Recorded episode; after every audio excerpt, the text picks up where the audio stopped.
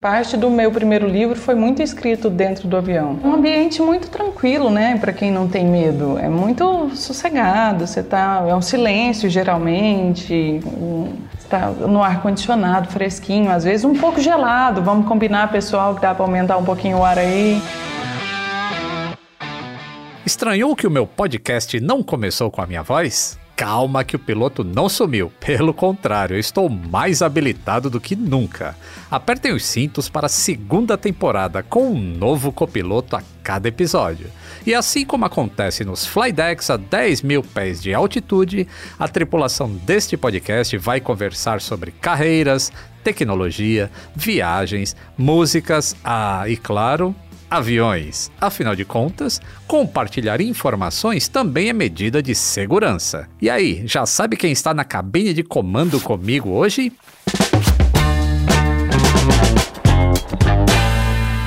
Atenção passageiros, eu sou o comandante Lito Souza. Bem-vindos a bordo da segunda temporada. A cada voo, uma nova configuração de cabine para uma viagem divertida e restauradora. Pois é, minha vocação é consertar coisas. E um bom papo repara muita coisa, não é mesmo?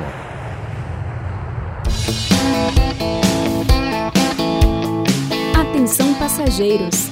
Ideias em modo avião.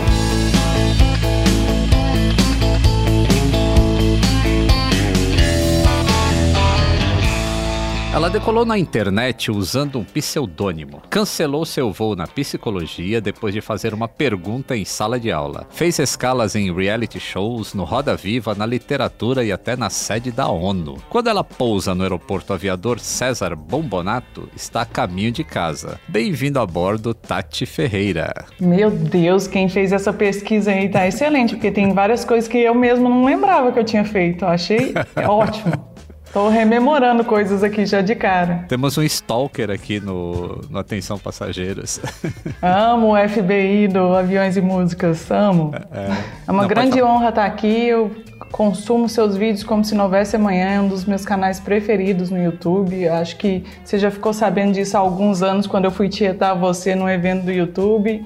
Então, assim, ó, Tô impactada de estar conversando com você e não apenas assistindo o seu vídeo no meu computador. Ah, obrigado. Eu também fiquei é, surpreso quando a gente se encontrou naquele YouTube Space, lá acho que uma festa do YouTube Space, porque eu já te conhecia pelo case de sucesso do Media Kit feito em vídeo, ah. que, que, o YouTube apresentava para todo mundo, e aí você vem e fala, nossa, eu sou fã do seu canal. Eu falei, nossa, eu conheço você também do YouTube. É bom demais, né? Tati, você já se imaginou no comando de uma aeronave? Lito, eu acho que não, assim. Apesar de que eu acho que, como eu sou uma pessoa um tanto quanto controladora, eu acho que eu me sairia bem, porque eu ia ficar muito focada. Mas não sei se eu tenho essa capacidade, não. Eu fico vendo a Tati piloto que eu acompanho e fico, nossa, cara, você realmente, você é foda, assim, você sabe o que tá fazendo. Não, uhum. Nunca me imaginei. Acho que não. Porém, eu seria uma boa comissária de bordo facilmente, assim. Aí eu já me imaginei, sim.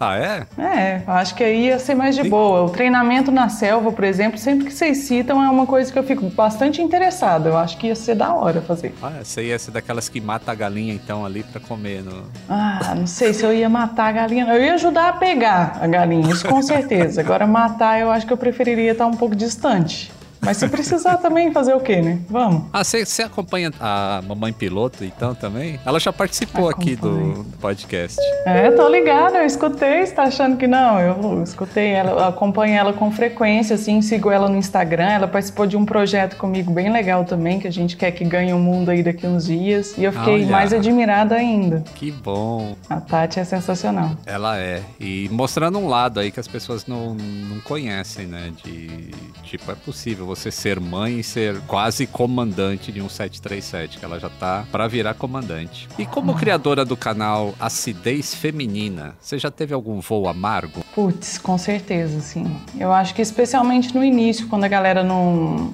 entendia muito bem, assim, eu falo, eu falo muito sobre sexualidade, né? Falava mais até. Hoje em dia a gente tem um lugar fechado para falar sobre isso porque o YouTube ele deu uma tesourada. É. Mas é, no início a galera achava, sei lá, confundia um pouco, o pessoal que não sabia muito bem o que estava acontecendo, caía no vídeo de paraquedas. Tem alguns dos meus primeiros vídeos que hoje em dia estão com, sei lá, 15 milhões, 13 milhões de views, que ainda cai uma galera de paraquedas lá e os comentários são às vezes bem desagradáveis, sabe? Mas ao mesmo tempo, é esse voo ele terminou rapidamente, assim, sabe? A galera, a partir do momento que eles começaram a entender que a ideia era discutir todos os assuntos, especialmente os tabus, de uma maneira leve, o pessoal foi, foi ficando só aqueles que realmente estavam interessados em discutir o negócio e não de, de mente aberta, de cabeça aberta, e não necessariamente ficar com um julgamento ou algum tipo de pré-julgamento. Você tem a impressão que nos últimos cinco anos, assim, parece que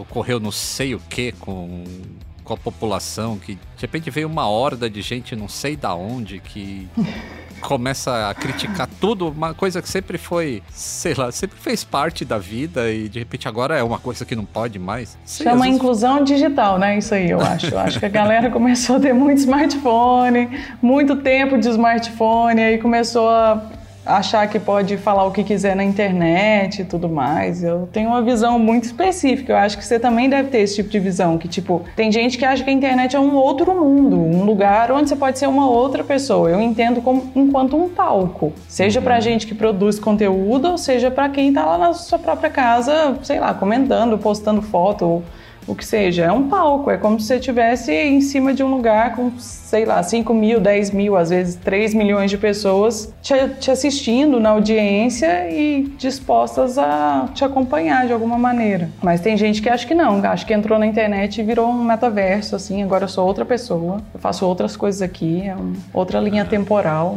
Inclusive, metaverso tá na moda agora, né? Tá, é a palavra do momento, né?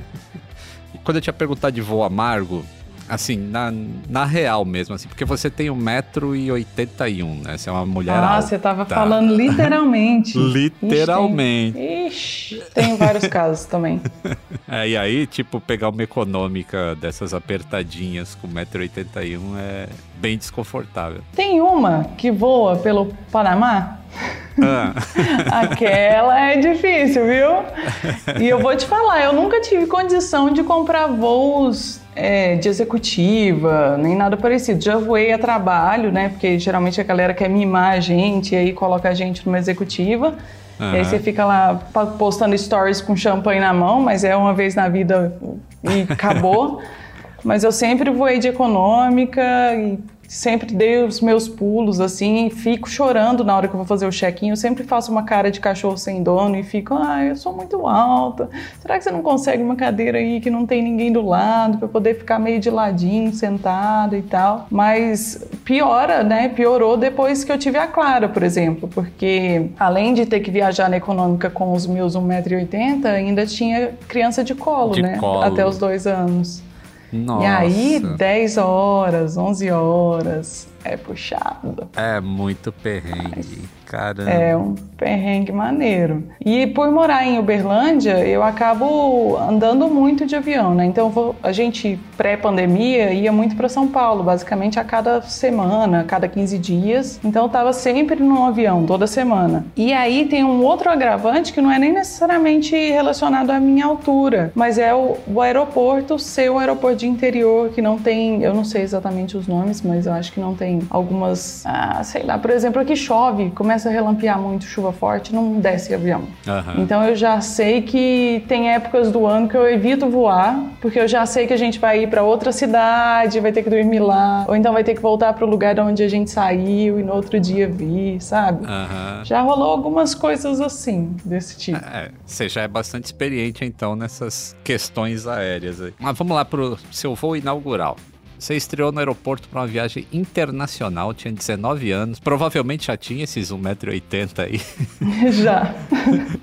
E como é que foi essa experiência? Você estava de mudança para o Canadá, é isso? Tava. Eu fui na intenção de estudar um mês, mas no fundo, no fundo, eu já queria ficar mais tempo, assim. Eu ah. falava ah. altos nadas de inglês. Nada, nada, nada. Eu mal sabia falar meu nome. E fui... E tava indo, indo sozinha? aventura, sozinha meu, eu, Na época eu morava em Araxá, né, aqui próximo, em Minas Gerais. Meu pai me levou de carro até Guarulhos, o aeroporto de Guarulhos, e de lá para frente eu fui sozinha num avião. E vou te falar, foi o melhor voo que eu já tive até hoje. É Porque a, apesar de ter atrasado, foi cancelado o voo no dia, era à noite, né? Obviamente, foi cancelado por algum motivo que eu não vou nem saber explicar, porque na época eu não entendia nada de aviação. Hoje em dia eu já entendo alguma coisa porque eu acompanho você, né? E aí, eles passaram o voo para outro dia de manhã. Então, de bônus, eu ainda tive a minha primeira noite no hotel porque eu oh. nunca tinha ficado num hotel grande e tal, era sempre uma pousada ou outra coisa aqui por perto. E aí no outro dia eu fui e por algum motivo o avião estava bem vazio. Então eu pude deitar em três poltronas e aí eu fiquei com aquela impressão pro resto da minha vida, ah, então vai ser sempre assim, eu vou poder deitar, vou poder dormir. O comissário de bordo foi muito gentil comigo, apesar de ser canadense, acredito eu, eu não lembro exatamente, nem tinha como perguntar. Ele falava inglês como língua nativa e falava algumas poucas coisas em português. Uhum. E ele ficava me apresentando as coisas, tipo, ó, a bandeja tá aqui, você abre assim e tal. Ele sacou de cara que eu não entendia nada. Na hora de preencher o, o papelzinho da imigração, ele me ajudou, ó, o que que é, isso, aquilo. Aí tinha um casal atrás de mim com uma criança e o que eu não entendia ele falando, eles traduziam para mim para ele poder me ajudar. Então foi uma experiência assim sensacional e primordial para eu não ter medo, aprender a gostar e, e ficar de boa. Ah, é, geralmente os voos internacionais é, são assim, é, é, uma experiência diferente. Principalmente quando você está voando numa empresa estrangeira. É, nem sempre é uma experiência boa, existe também aqueles 10% de pessoas que são grumpy, que são uhum. que estão irritadas com alguma coisa. É, mas a, a maioria do, do, do pessoal é, é, bem tranquilo, assim. E eles geralmente percebem assim, ah, essa aí é totalmente nova de casa, vamos dar uma, um auxílio. É, e, eu bem caipira lá, chegando assim, morrendo de medo e de vergonha de tudo tava na cara. Acho que todo mundo sacou que eu não tava num lugar que eu pertencia a ele, sabe? Eu não tava me sentindo pertencente, pelo menos. O oficial era, você ia fazer um curso de inglês lá. Ia estudar isso. lá, é isso. Uhum. Mas você fez uma mala para não voltar mais. O que, que tinha dentro dessa mala? mala? Na verdade, não tinha quase nada, porque eu cheguei lá em fe... não tinha quase nada que eu precisaria, né? Porque eu cheguei em fevereiro em Toronto, então bate menos 30 de sensação, menos é... 40. Eu cheguei a pegar lá no, no outro ano e eu simplesmente não tinha roupa adequada. Mas eu levei tudo que eu tinha de frio. Eu lembro, Lito, que foi um perrengue tão grande, tipo assim, foi uma aventura tão grande, porque para ir eu peguei dinheiro emprestado com um tio e eu iria pagar de alguma maneira. E a minha ideia era: eu vou fazer o curso, se eu conseguir arrumar um emprego, eu fico e vou mandando dinheiro para pagar pelo menos a minha viagem. E aí eu vendi algumas roupas de calor que eu tinha porque eu pensei, ah, não sei quanto tempo eu vou conseguir ficar lá, então eu preciso da grana aqui para poder injetar lá no curso e alimentação, hospedagem e tudo mais vendi para as minhas primas, para amigas, tipo cinco reais, sabe? Tinha etiquetinha bonitinha e tudo mais. Bom, aí você tá lá no Canadá e aí você não fala inglês. Aí tem que passar por imigração. E eu lembro que uma vez eu fui fazer um curso no Canadá. E é um inferno aquela imigração para você entrar com. Mesmo com visto do válido, você tá indo a trabalho e tudo, os caras enchem o saco. E aí você entrou lá, você foi para Toronto, né? Que você falou. É. Por que que não. De quanto tempo você ficou lá e por que que não deu certo teus planos de abandonar o Brasil? Eu fiquei um ano e quase quatro meses. Um ano e quatro meses por aí. E aí eu arrumei um emprego desses de cleaner. Então eu limpava prédios do governo, eu limpei, limpei prédios com agências de publicidade gigantescas, assim. Era tudo muito sensacional para mim, porque pensa, eu morava numa cidade de 90 mil habitantes e mal tinha saído dali, eu tinha ido a São Paulo uma vez na vida visitar meu irmão que jogava vôlei e era o máximo que eu conhecia de cidade grande e tal. Não tinha prédio na minha cidade, tinha dois pra você ter noção. Então era tudo muito diferente. E aí eu fiquei com esse trabalho, assim, eu trabalhava em três lugares diferentes. Trabalhava de dia num prédio do governo, porque lá eles têm um esquema que eles constroem o prédio e alugam a um preço bem irrisório para as pessoas poderem ter moradia, né? E ficar uhum. de boa. Eu trabalhava nesses prédios. Então, assim, Era muito xixi na escada, você fica pensando, país de primeiro mundo, todo mundo muito higiênico e tudo mais. Que nada, eu limpava escada cheia de xixi de gente, bituca de tudo quanto é tipo de cigarro que você pensar, e outras ah. substâncias também, tá ligado? E aí à noite eu trabalhava nesse escritório é, que tinha, na verdade, um prédio que tinha andares de escritórios. Aí a gente, eu limpava dois andares e aos finais de semana eu trabalhava numa praça de alimentação retirando bandejas, limpando mesinha, trocando lixo, esse tipo de coisa. E assim eu fiquei durante um tempo, depois eu fui diminuindo o fluxo de trabalho, porque também ficou difícil conseguir estudar e fazer isso, né? Impossível. E aí, mas continuei trabalhando como cleaner. E aí conheci o meu primeiro esposo, porque eu costumo brincar que eu sou que nem a Gretchen, eu tô aí no 13 terceiro casamento, brin brincadeira, eu tô só no segundo. Tá tudo certo, vou parar por aqui, eu garanto. A hora que você estiver ouvindo é isso aí, acabou aqui.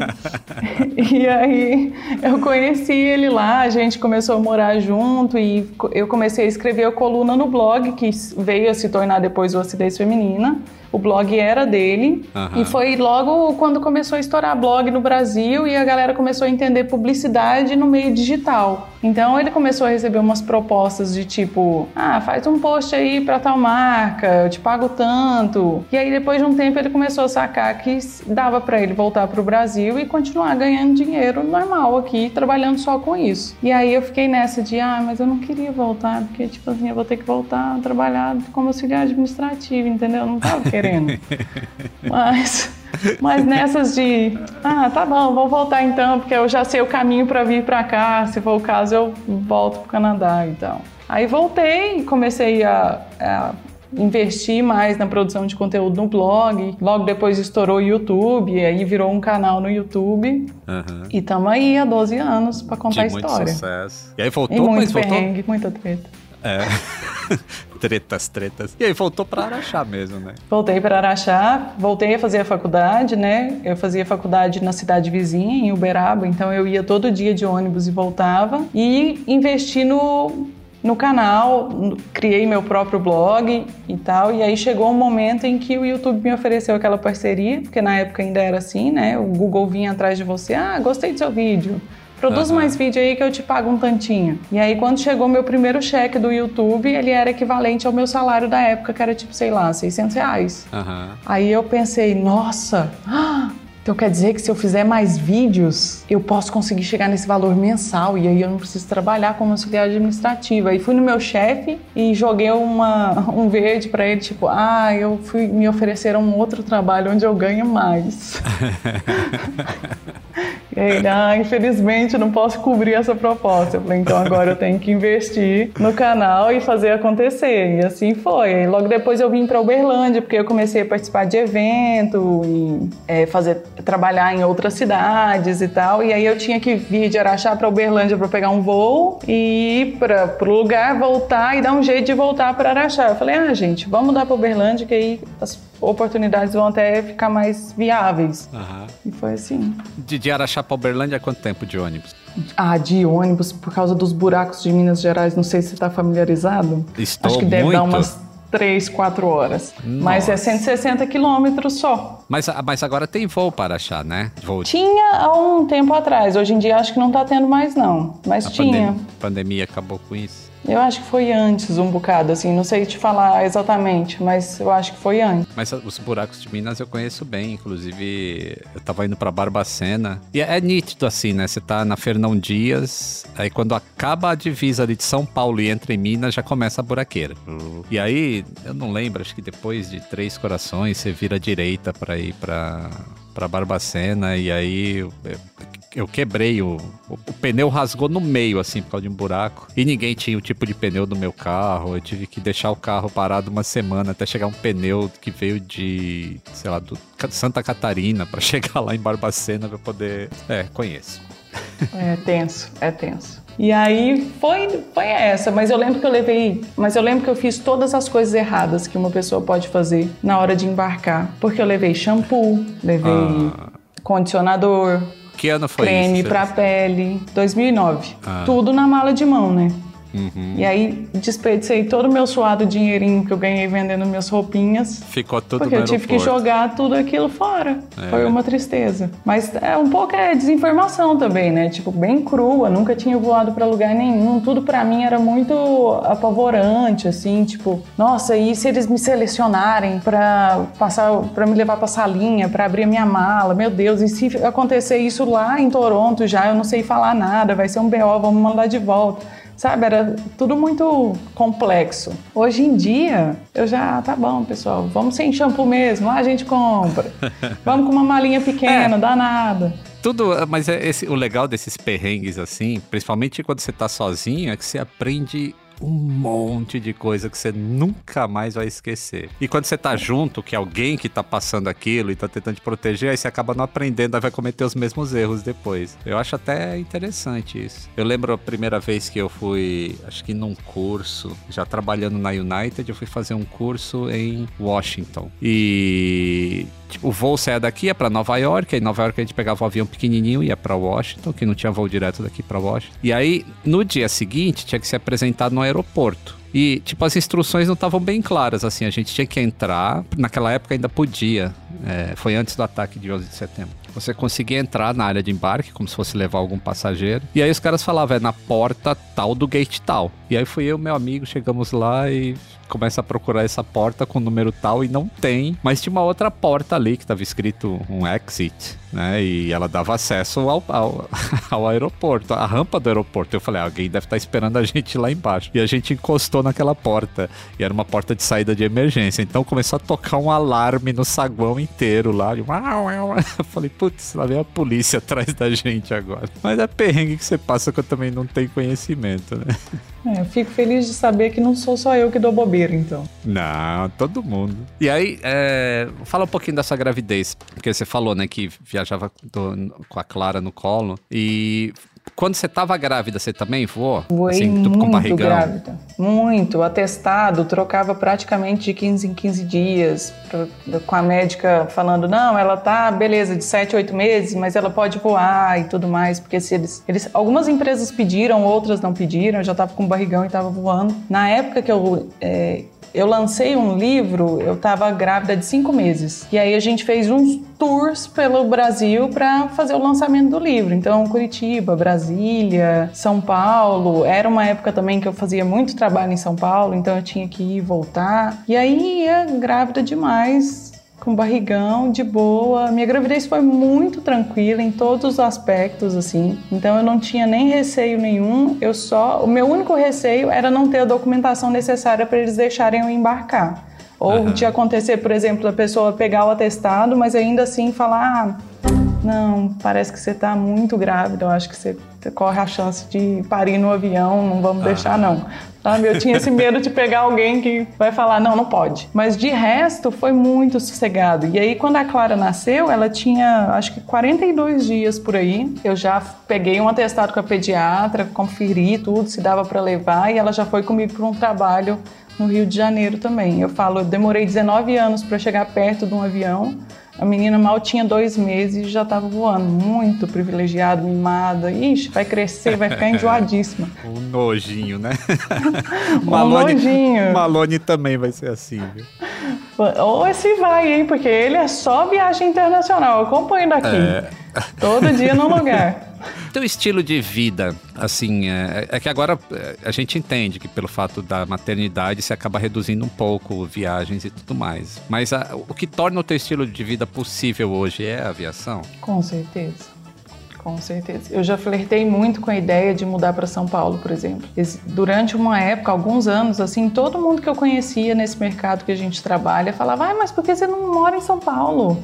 Ah, mas uhum. aqui tem muito mais oportunidade, tem muito mais coisa para fazer, você vai conseguir ter mais, ser mais bem sucedida e tudo mais. E eu não comprava essa ideia, assim, sabe? Eu, eu sou uma pessoa que gosta de sossego, de estar tá tranquila. Eu, eu, me sinto pressionada, às vezes, com muitas coisas para serem feitas, porque eu sei que aquilo pode me gerar algum resultado. Aí eu fico, não, eu preciso ir, eu preciso ir. Tendo esse afastamento, né, de estar aqui numa cidade do interior, eu acabo criando algum tipo de barreira para minha própria ansiedade, de tipo, não, peraí, o que foi importante pra caramba, assim, que for possível, a gente entra no avião e tá lá em uma hora. E se eu fosse ter essa qualidade de vida em São Paulo, eu teria que morar em alguma cidade que fosse no mínimo uma hora de distância, que fosse no mínimo uma hora de distância do centro, assim do, uhum. do, centro de negócios, que a gente geralmente está naquela mesma área sempre, né? Então, hoje em dia, eu agradeço muitas empresas que colocam linhas em Uberlândia, porque me proporciona estar onde eu precisar rapidamente. Assim, a gente tem voos aqui, três ou quatro diretamente para São Paulo, acho que dois para o Rio de Janeiro. Curiosamente, o que a gente menos tem é para BH, por algum motivo que eu não sei, mas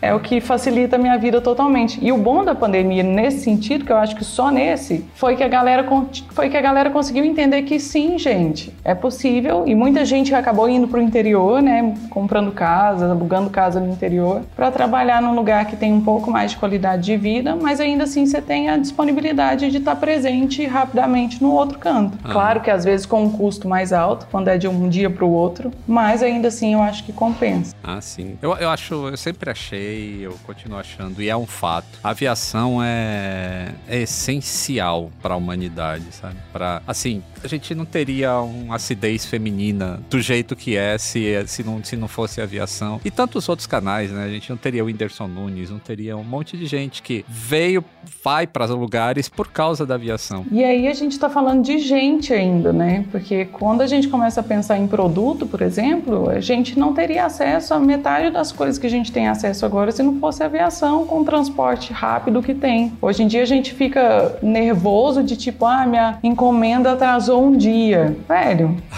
fala sério, sabe?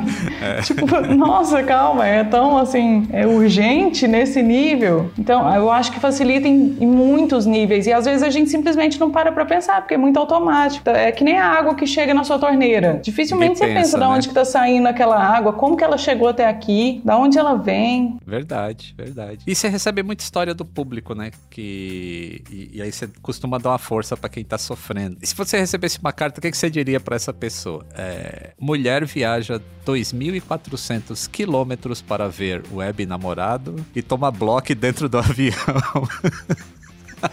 Nossa, eu vi alguns casos assim acontecerem. Nossa. Mas tem uns de sucesso também. Não sei se você chegou a ver. Tem um de um rapaz que eu acho que ele era australiano, talvez, que veio encontrar uma menina não em algum lugar. Acredito que veio encontrar uma menina que ele conheceu online, brasileira se não me engano, ela é de Natal, mas posso estar totalmente errado, porque minha memória é um, um ovo, assim, de codorna, inclusive. E aí deu certo, ele chegou, conheceu a família dela e foi tudo bonitinho, assim. Mas, né, o, o catfish tá aí para cair, é o golpe, né? Às vezes é pego de surpresa. Falando dessa sua péssima memória de ovo de codorna É, quando acaba a bateria do celular e você esquece o carregador, é, como é que faz? Acaba a vida ali, né? Ô, Lito, não sei, assim. Eu fico me policiando bastante. Eu não sei se isso rola com você também, de não ficar mexendo o tempo inteiro, de não estar o tempo inteiro com o celular na mão, mas ainda assim eu fico bastante com ele. Eu controlo bastante, porque a minha memória também não é boa. E eu controlo bastante a bateria, assim. Eu tô sempre preocupado se ele tá com carga e se eu ver que ele chegou em 50%, eu já realmente reduzo uso, uso pra caramba. A Mila já é. Vai até acabar. Acabou. eu não. É, eu tenho esses dois momentos aí. Eu tenho um momento que eu falo, ah, acabou, que bom. Agora não vou ficar mexendo sem precisar, porque às vezes eu fico só abrindo o aplicativo e não tem notificação nenhuma, não tem nada para fazer, é só mania. Mas tem também um momento em que às vezes eu só não percebi e aí ferra tudo, né? Aí já era. E aí no seu computador trava bastante? Não muito, acho que não. Por quê? Não, que, que a gente sempre faz uma pergunta aqui pros, ah, pessoal, pros copilotos, que é pra saber se você tem jeito para consertar as coisas. Antes de responder, eu vou te fazer uma outra pergunta que me veio à cabeça aqui, que é: a pessoa que é mecânico de avião, ela também é muito boa com tecnologia de uma maneira geral? E, e aí eu tô falando de uma maneira geral, mas a gente pode especificar para informática, por exemplo, já que você falou de computador travando. Você uhum. manja assim de aplicativo, de formatar computador, de resolver treta de software ou, ou nada? Eu manjo bastante, assim. Na verdade, sou eu que monto meus próprios computadores. Eu compro as peças separadas, eu monto, eu deixo ele do jeitinho que eu quero. Mas não é todo mundo que é assim. Você pega os mecânicos de avião de uma geração mais velha, eles não só sabem o beabá mesmo, assim, da tecnologia. Já essa nova geração que tem entrado aí, a molecada, esses estão mais ambientados. Não sei se sabe consertar, né? O ter uma pane de software ali, se sabe. Mas eles mexem bem, assim. Mas a geração antiga e, realmente não. E a parte que você trabalha assim, também mexe com software dentro do, do avião de alguma maneira? Porque eu entendo que tem algumas coisas que são meio automatizadas, né? A grande maioria, não é isso? São. Mexe sim. É, você pega o, o Boeing 777, o Boeing 787, por exemplo, principalmente o 787. A maioria dos sistemas dele são controlados, são controlados por software. Então você tem que tem que saber como é que você vai fazer o download de um software oficial que tem todo um procedimento de segurança do fabricante. E aí vai chegar nesse avião, vai ter que fazer diversos passos para fazer esse software entrar no avião, porque ele não aceita qualquer coisa. E então isso é um trabalho normal, mas existe uma receita para fazer isso. Então o pessoal só vai seguindo ali o passo a passo. E não é assim por tentativa ele... e erro. Ah. E o avião por acaso ele apita igual às vezes apita alguns aplicativos da gente, tipo, temos uma versão nova, você precisa atualizar? Ou não, isso vem do lado de fora? É isso vem para vocês e vocês resolvem. Não sei, porque a impressão que eu tenho é que aparece lá uma, um pontinho de exclamação é, vermelho piscando, tipo, tem que atualizar. Ó. não, no caso o avião, não, os sistemas não. O único sistema que avisa, não que avisa, ele só fala que expirou a, o, o software, é, é o banco de dados de navegação. A cada 30 dias, o banco de dados de navegação é substituído em todos os aviões. Porque existem atualizações, existem, sei lá, estações de rádio que era no lugar que fechou, não tem mais. Então, isso é atualizado constantemente. Então, você instala e ele já fica com uma data ali. Ela é válida até dia 15 do mês que vem. Então, quando chega no dia 15 do mês que vem, se o piloto entrar no cockpit, aí vai estar tá lá, que vai expirar amanhã. Não quer dizer que ele não possa voar. Isso não impede o avião de voar, mas vai estar tá desatualizado. Então tem que ser trocado sempre o software. Normalmente a cada 28 dias a gente troca. Então não estava de todo errado. Excelente. Mas eu adorei sua pergunta. Leigos, né? Leigos fazendo pergunta de leigos. Como seria Tati Ferreira num, num departamento de manutenção de aviões? Ó, se eu não tivesse que apertar parafuso, porque eu sei que é uma coisa que vocês fazem com alguma frequência, ou seja, já perdi minha vaga, né? Já era. já era. Porque porque eu tremo bastante, normalmente, na vida. E aí eu acho que não ia ficar bem apertadinho. Ah, será que isso é problema de, de quem é muito alto? Porque eu tenho 1,84. Sei, tá mais para problema psicológico, tô achando, viu, Lito? É. Mas é porque eu treino também. Principalmente quando é coisinha muito pequena. Por exemplo, eu não poderia ser relojoeiro. Ah, porque. Sim. Nem cirurgião, qualquer... né? Que ia dar ruim. Nem cirurgião. Qualquer coisa que seja muito pequenininha assim, eu já fico. É tipo como se fosse um medo de errar, e aí o braço fica tremendo. Aí a Mila fala: Nossa, você tá tremendo, o que, que é isso? Eu falo: ah, eu sempre fui assim, não sei o que, que é. Você é assim também? Você treme? Eu sou e sou diagnosticada. Diz que existe uma, uma. Como que eu vou dizer isso? Bom, eu sou e sou diagnosticada. É, chama tremor essencial que eu tenho. Todo mundo tem, é um negócio do corpo do, ser humano mesmo. Só que tem algumas pessoas que tremem mais que as outras. E aí isso não é um problema, não é sintoma de nada. Eu fiquei, tive medo de ser Parkinson. De, Ai meu Deus, é um início de Parkinson. Eu também. Não tem nem correlação. É, eu fiz todas as, as paradas com o neurologista lá. Não tem nem correlação e tal. Mas eu, me incomoda um bocado, por exemplo, eu, tarefas delicadas, cortar a unha de criança, por exemplo, é difícil para mim, porque eu posso simplesmente arrancar um pedaço da unha ali que não precisava. Uhum. E às vezes, quando a gente vai fazer alguma apresentação, falar em público e tudo mais, as pessoas acham que eu estou muito nervosa, mas na verdade eu estou só vivendo. e aí, aí existe um remédio, o médico me passou um remédio para eu tomar quando eu senti a necessidade de não tremer. E aí eu tomo esse remédio paro. Tudo certinho. Olha. Acho que eu vou procurar é. um neurologista para ver isso aí. É, eu, eu, fiquei sabendo que existia isso, que a Angela Merkel, é, lá ah. da Alemanha, ela uma vez filmaram ela assim, é, num, num summit, sei lá o que, num, num, congresso, e ela tava tremendo bastante. E aí eu li matéria sobre tremor essencial, era justamente esse o nome. E dizia que não era que era uma coisa normal e tudo mais. Eu falei, pô, será que eu tenho isso? Eu não fui atrás para ver, mas agora que você falou, acho que eu vou. Porque se tem um remedinho para melhorar isso, é legal. Tem que ver se incomoda, né? No meu caso, incomoda porque eu ficava pensando, as pessoas devem achar que eu tô insegura, assim, mas na real eu só tô tremendo mesmo na vida inteira. Mas já que você me disse que treme e consegue apertar os parafusos, acho que eu me sairia bem, assim. Eu gosto de tarefas manuais, então acho que seria da hora. Aham. É que não tem tanta coisa delicada assim na, na aviação. Na, hoje em dia, a parte de fiação, quando você tem que mexer no fio, ou fibra ótica, ou um fio comum, aí já é alguma coisa um pouquinho mais delicada, que aí vai. e apareceria tremedeira. Mas em geral é.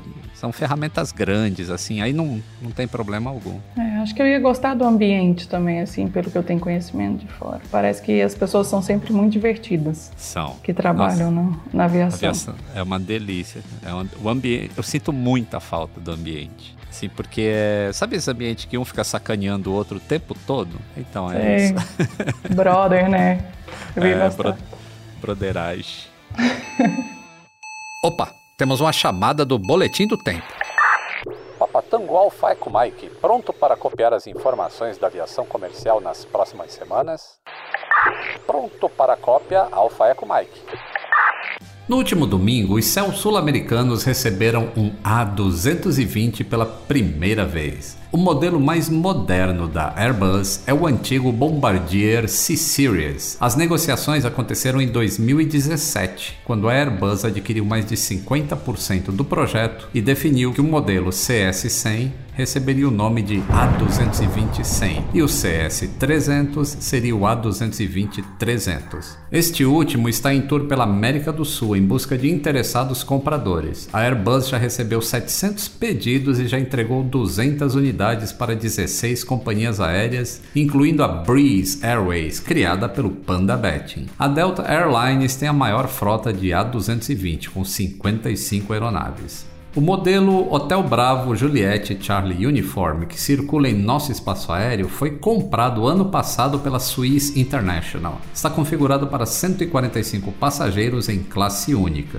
A turnê começou na Feira Internacional do Ar e Espaço do Chile. Na terça-feira, o A220-300 foi apresentado no aeroporto de Congonhas, em São Paulo, e eu tive o prazer de fazer o voo junto com outros órgãos de imprensa. Posso garantir que o modelo é extremamente silencioso e fez uma decolagem de alta performance em Congonhas. Desde 2012, esses jatos são produzidos na fábrica da Bombardier em Mirabel, a 60 quilômetros de Montreal, no Canadá. Quando a Airbus anunciou que criaria uma segunda linha de montagem do modelo em Mobile, no Alabama, nos Estados Unidos, tanto a Boeing quanto a Embraer reivindicaram por concorrência desleal. O A220 compete com o E-Jet E2 da Embraer. As concorrentes alegaram que os modelos C-Series recebiam subsídios do governo canadense, ao mesmo tempo em que evitavam as altas taxas de importação dos Estados Unidos. Essa combinação de fatores torna o A220 muito mais barato do que seus modelos equivalentes.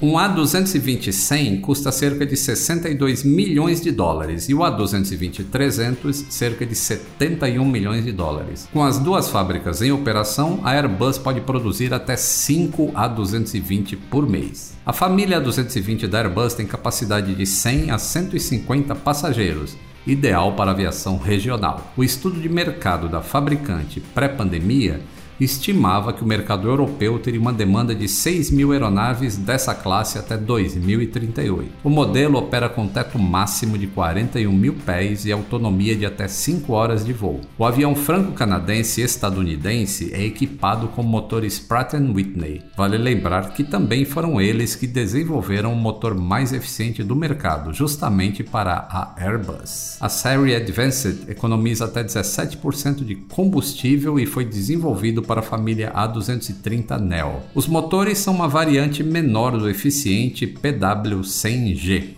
A versão 1500G consome 25% menos de combustível, com 50% menos de ruído e 25% de emissões de CO2. Os motores do A220 são uma variante menor do eficiente PW100G. A versão 1500G consome 20% a menos de combustível, com 50% menos de ruído e 25% de emissões de CO2. A família 220 foi projetada do zero, com fuselagem larga, favorecendo mais espaço na cabine de passageiros, com as cadeiras mais largas do mercado. As laterais da aeronave são bem verticais, ampliando ainda mais o espaço dos passageiros das janelas. E também tem uma janela bem grande. Também é a aeronave com o maior número de janelas do segmento, com uma janela por fileira. Pelo conforto, a cabine do A220 ganhou o apelido de Baby A350.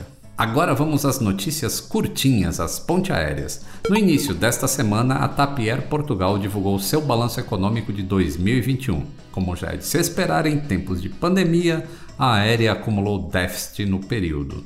A notícia está nos valores muito expressivos. 1,6 bilhões de euros de perdas, equivalente a 8,1 bilhões de reais. No final de 2021, o grupo encerrou as atividades da filial brasileira de manutenção. Focada no mercado do Brasil e dos Estados Unidos, a companhia abriu novos destinos como estratégia de recuperação. Estão entre eles Maceió, Cancún, Ilhas Espanholas e cidades do norte da África. A TAP também liberou 18 slots de pouso e decolagem no aeroporto de Lisboa. O CEO da United Aircraft Corporation, grupo russo do setor aéreo, anunciou a produção de 20 novos aviões novos entre aspas. As fabricantes Ilyushin e Tupolev são algumas das subsidiárias da UAC. A linha de produção vai produzir o modelo TU-124, um narrow body de longo alcance, para substituir os aviões da Boeing e Airbus que operavam no país, antes do conflito da Ucrânia. No momento, nenhuma companhia aérea mantém um TU-124 em serviço. A fábrica de pequeno porte da UAC em Kazan, na região Tártara, vendia aviões apenas para uso militar. Por conta dos embargos, a Rostec, a fabricante estatal russa, se prepara para produzir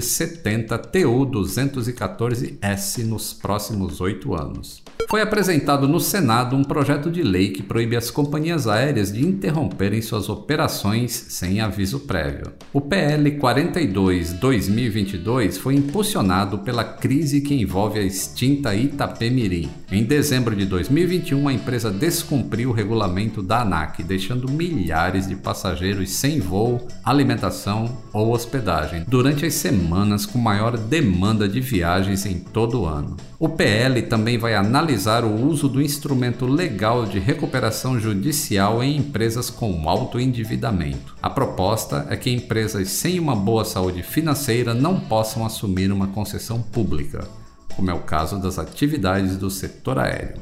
Agora vamos voltar ao clima criativo da nossa cabine de comando?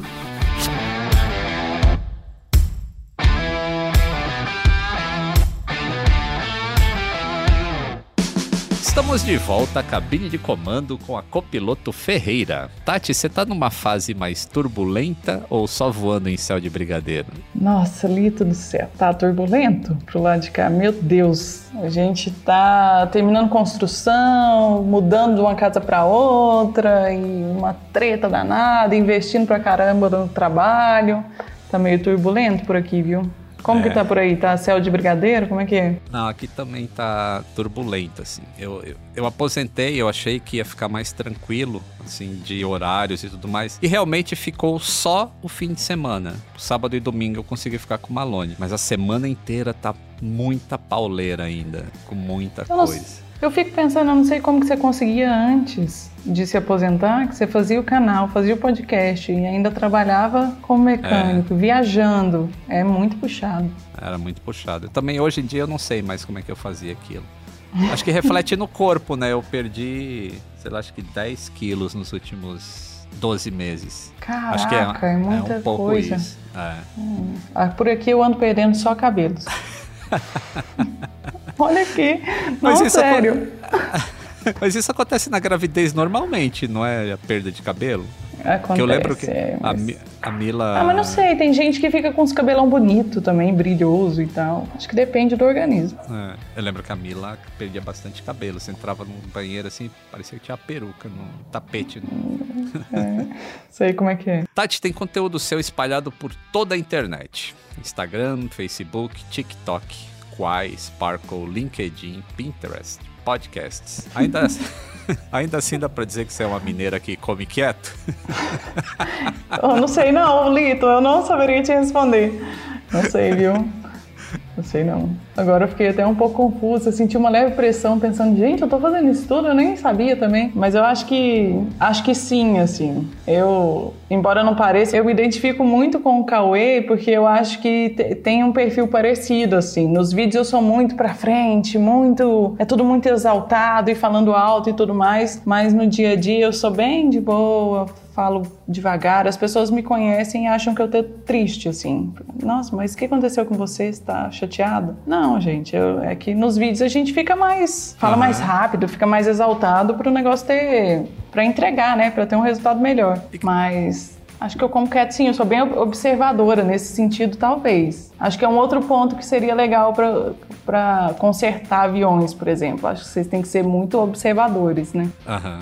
Tem, bastante. E tem que estar tá sempre se atualizando também, porque está sempre mudando alguma coisa na, aviação. Então é um trabalho assim, é, ao mesmo tempo que ele é, é, muito legal, ele se torna chato para quem não gosta de andar no quadradinho. Porque a gente é uhum. obrigado a andar no quadradinho. Então se a pessoa não consegue ficar no quadradinho, ela vai se frustrar um pouco com essa profissão. Tanto piloto, quanto comissário, quanto o mecânico, é tudo quadradinho ali. Que é o que faz a segurança do voo, né? E acho que por isso acontece tanto é, uma, um sacaneando o outro o tempo todo.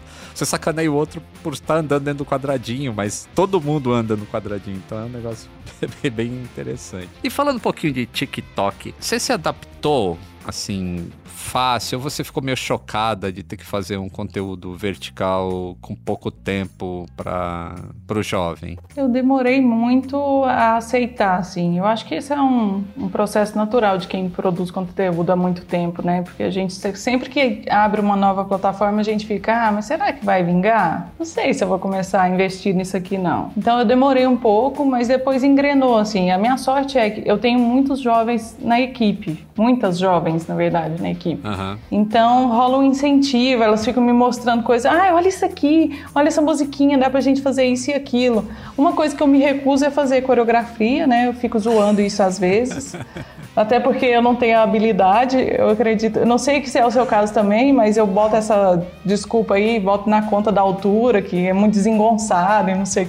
Não sei, às uhum. vezes eu só não tenho consciência corporal. Mas a dancinha eu ainda não me entreguei, porém não vou falar que nunca, porque a gente nunca sabe, né? É, eu tô, é, temos semelhanças porque aqui também eu tenho umas mulheres que cuidam das mídias sociais e elas me obrigam, né, a, a fazer. E outro dia me obrigaram a fazer tipo uma dancinha, assim, não, não coreografia, mas dancinha, assim, cheio de corte para poder encaixar. Que eu tenho ritmo e eu era DJ. Se eu era DJ é porque eu não sabia dançar. Eu sei o Será? ritmo. Se eu soubesse dançar, eu não tava na pista, eu, eu tava lá em cima, é, né? Faz é, sentido, é. E, mas aí eu tô me adaptando, assim, tô tentando descobrir aquele formatinho, assim, pô, isso aqui é legal para para TikTok. É, isso aqui não encaixa num vídeo do YouTube. E ao mesmo tempo fazendo umas amostragens assim, né? Porque o YouTube tem os shorts agora. E uhum. é uma diferença incrível de alcance. Quando você posta o mesmo conteúdo, os shorts e o mesmo conteúdo no TikTok, TikTok explode e o Shorts está ali ainda patinando. Então a gente ainda tem que descobrir aquele meinho do caminho ali, o que, que é bom. É, e são públicos diferentes, né? Por exemplo, o pessoal que. Não sei se acontece com você também, mas o pessoal que me acompanha no YouTube é muito diferente do pessoal que me acompanha no Facebook, que é diferente Total. do pessoal que me acompanha no TikTok. O Facebook parece outro planeta, assim. Tem vídeo meu com 12 milhões de visualizações que eu postei no,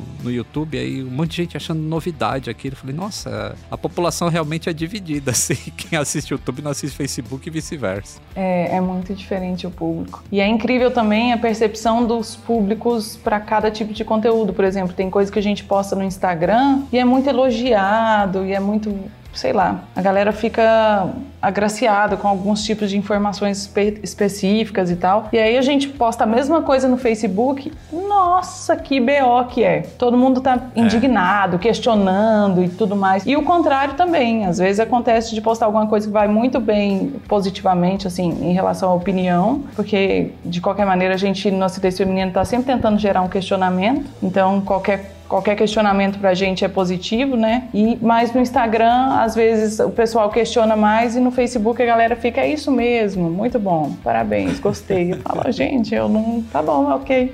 Entendi. É muito interessante isso pra gente, né? Que as pessoas nunca que não tá nesse meio, né, de, de produzir conteúdo, nunca vão perceber assim, realmente parecem tribos completamente diferentes de outro planeta. E falando em, nesse negócio né, que a gente interage com todo mundo, você ficou 60 dias confinada para participar de um reality show. Então o que que você sentiu mais falta nesse nesse período, o que, que você mais aprendeu? Porque você estava praticamente em modo avião, né? Confinamento, você não acessa nada. Eu estava total em modo avião. Quando você falou de ficar sem bateria, eu lembrei disso na hora, assim. Eu falei, lá eu não tinha, não apenas não bateria, como não tinha celular também. E de início, deu uma. Eu, eu fiquei um pouco fora do lugar, assim. Parece que você não sabe o que está acontecendo, fica meio perdido. Mas depois, vou te falar que eu agradeci muito, assim, não ter celular e ah. não poder ter contato e tudo mais. Eu acho que faz sim muito sentido pro, pro eu acho que faz muito sentido pro programa que, que ele seja desse jeito, porque você foca naquilo ali. E aí você se transforma de diferentes maneiras, assim. Eu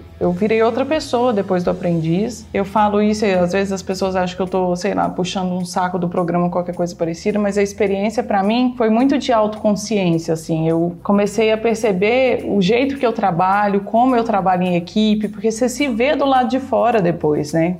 Enquanto uhum. eu estava lá, eu não tinha esse conhecimento. E também os feedbacks que a gente tinha nas mesas de reunião, o pessoal falava, olha, isso e aquilo. Às vezes não é uma coisa que você tem no seu dia a dia, por mais que você tenha uma equipe grande, você não vai sentar com a equipe e falar, o que, que você achou disso aqui que eu fiz? E as pessoas não vão ter liberdade, às vezes, de falar realmente. Sim. Então, foi muito válido. Agora, sentir falta, eu acho que o que eu mais senti falta foi da Clara, né? Na época ela estava com um aninho, eu não vi ela começar a andar, por exemplo. Eu não participei disso. Ela começou a andar, eu estava confinada. Nossa. E aí eu fui ver chegando em casa. Mas dela, do áureo, assim, da família, eu acho que foi, foi puxado essa parte, assim. É verdade, ela já tinha nascido. Nossa, deve ter sido.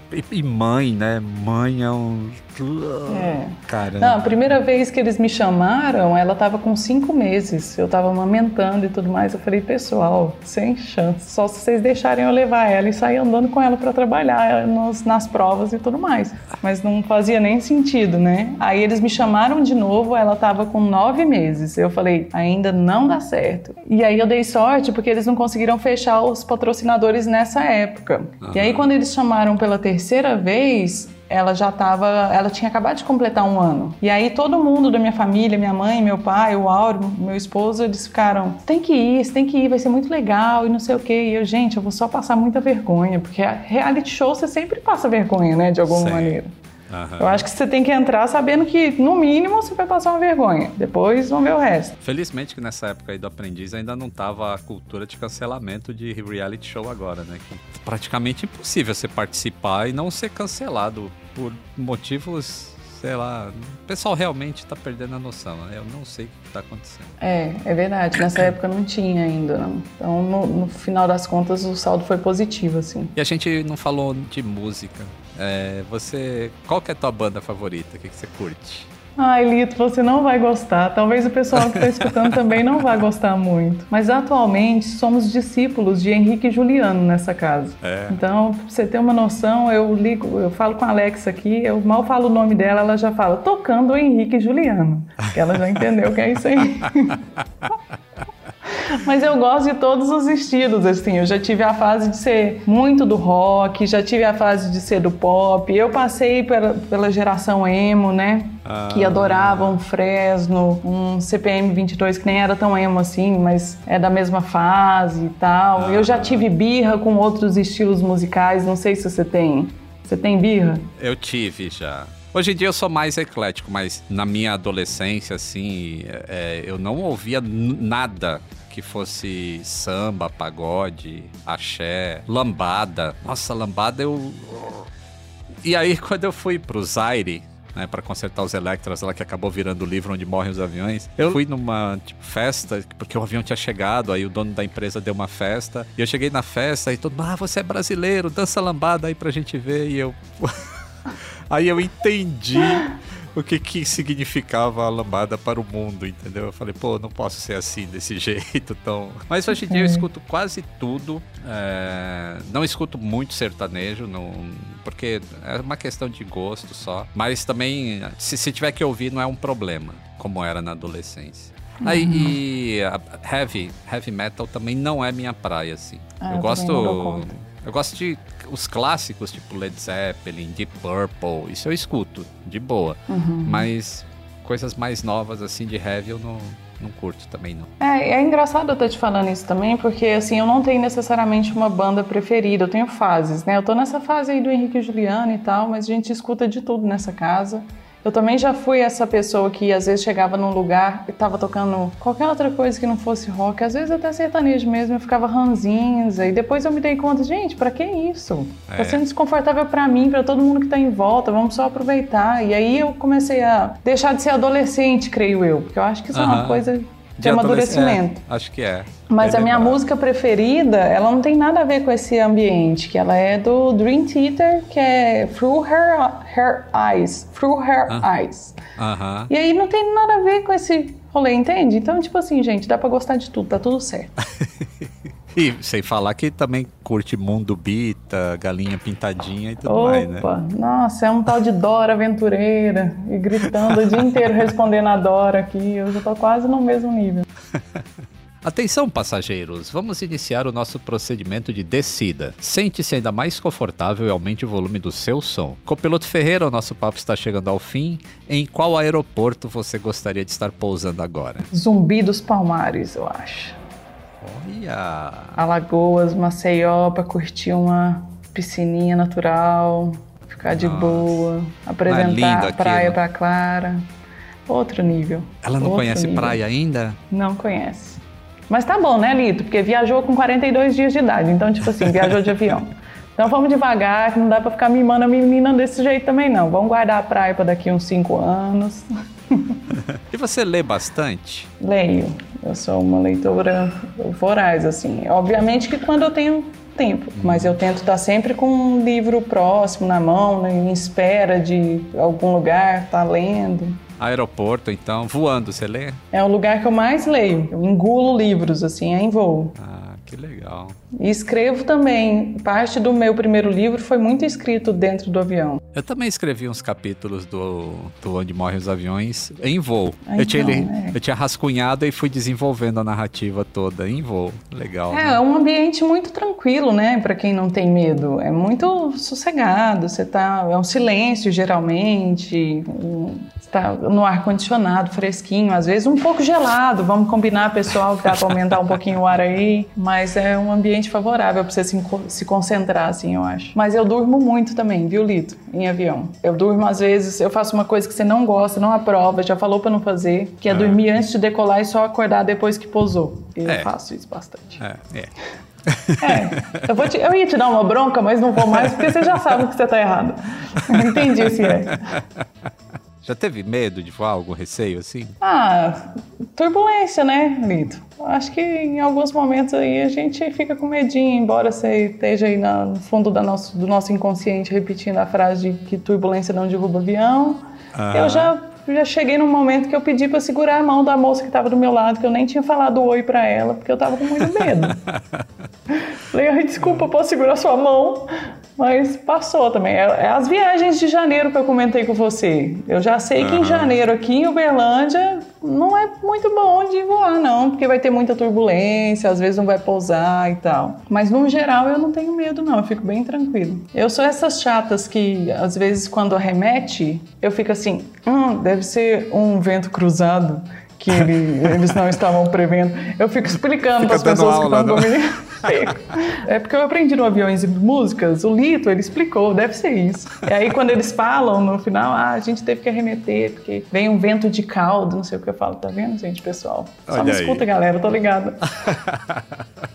Muito bom. Tati, muito obrigado por ter aceitado participar do Atenção Passageiros. Você é um doce de pessoa, de conversar. Gente, eu tive um prazer quando eu te conheci ah, ao vivo e você realmente é essa pessoa maravilhosa, assim, que é uma delícia de companhia, eu diria. Ai, que bom, obrigado, Lito. Depois eu te mando esse dinheiro aí pra pagar esses elogios todos que você me fez, fico agradecido. Bom, a honra foi toda minha, eu sou muito fã sua, da Mila, do Malone.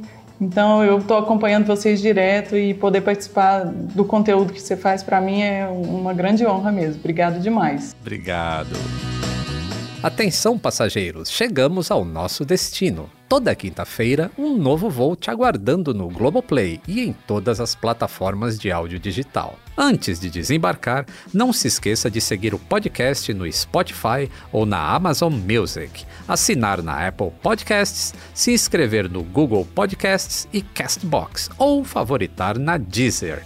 Assim você não perde o check-in para o próximo Atenção Passageiros. Para mais histórias de aviação, me encontre no YouTube, Instagram, Twitter ou TikTok, sempre como Aviões e Músicas. Atenção Passageiros é uma experiência de áudio criada por Aviões e Músicas em parceria com a Globoplay e coprodução com a Movie ID Filmes. Eu, Lito Souza, apresento cada um desses voos, com a coordenação de Mila Seidel e assistência de produção de Ana Beatriz Reis. Ivo Duran é o produtor executivo. Camila Lourenço faz o roteiro e produção, e Pedro Augusto faz a captação e edição de áudio. Até a próxima cabine! Tem sugestão de convidado? Deixe um comentário no meu Instagram, arroba aviões e músicas.